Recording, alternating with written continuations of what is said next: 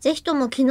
の流れで聞いてほしいんですけど、はいその、まあ、この番組ってどうしてもそのメール上でタイムラグが生まれてはしまうじゃないですか。まあどねんどんね、まとめてバッと取っているので、 20本以上撮りしてます。今真ん中あたりに差し掛かっているので、まあなの喋でりはきませんけどね。そのあの昨日メールをくださったヤブさんやぶさん。はその北海道で今こういう状況ですって、しかも多分宛先を間違えたんだろうとそうですね。はいうんでも重要な話でもあったんで。そうですごいえありがたいなと思ってそれを聞いて、ーはい。私はその生放送でラジオに関わるっていうことがなかなかないからどうしてもこうやってタイムラグが起きてでもラジオとしてみんなとつながるっていうことを、うんまあ、声優活動の中でもやらせてもらっていてすそういえごばいそう思うだんですねよ。。声優さんあんま生放送しないもんね。あのねスケジュールを切りたがらないね事務所が。夜中だからとかですか。えっと、ま、リアルな話するとオーディション受けられなくなるんですよ。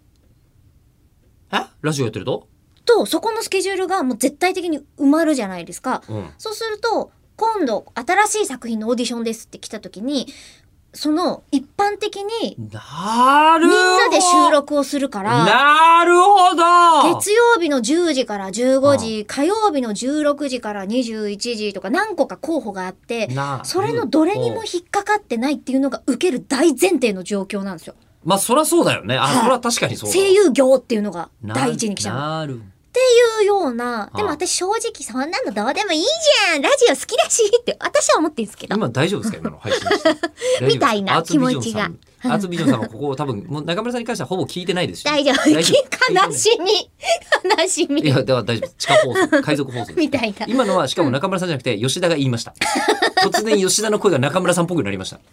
はい。アテレコありがとうございま。アテレコですすよね、うんなので、はいそのラジオとかをそうやってやらせてもらうときに、どうしても、その、今の瞬間の状況、情報っていうのを伝えられないもどかしさがあるんですけなるど、ほど、だからこそ、うんその、何かが起きて、そのヤブさんたちのその地域だったりとかが起きたときに、その後の状況も伝えたいなっていう思いが実はずーっとあって、うんあの天橋立にね通わせていただくその機会があった時に、うん向こうもその水害だったりとか、うん大雨の影響を関西地域が受けた時に、はいそれが大変だって言って状況情報がいっぱい出るじゃないですかでもその後無事になりましたっていう報道がなかなかないから、うん観光地は死ぬっていう観光地はそうかそうなんですよそれ後の広報ってあんまされないんだそうそこそうをかだから大変だってことはもちろんみんなのね身の危険もあるし命が大事だからちゃんと伝えてほしいけど、うんその後来てくださいっていうための情報を同じぐらい出してくれよっていう現地の声を聞いた時に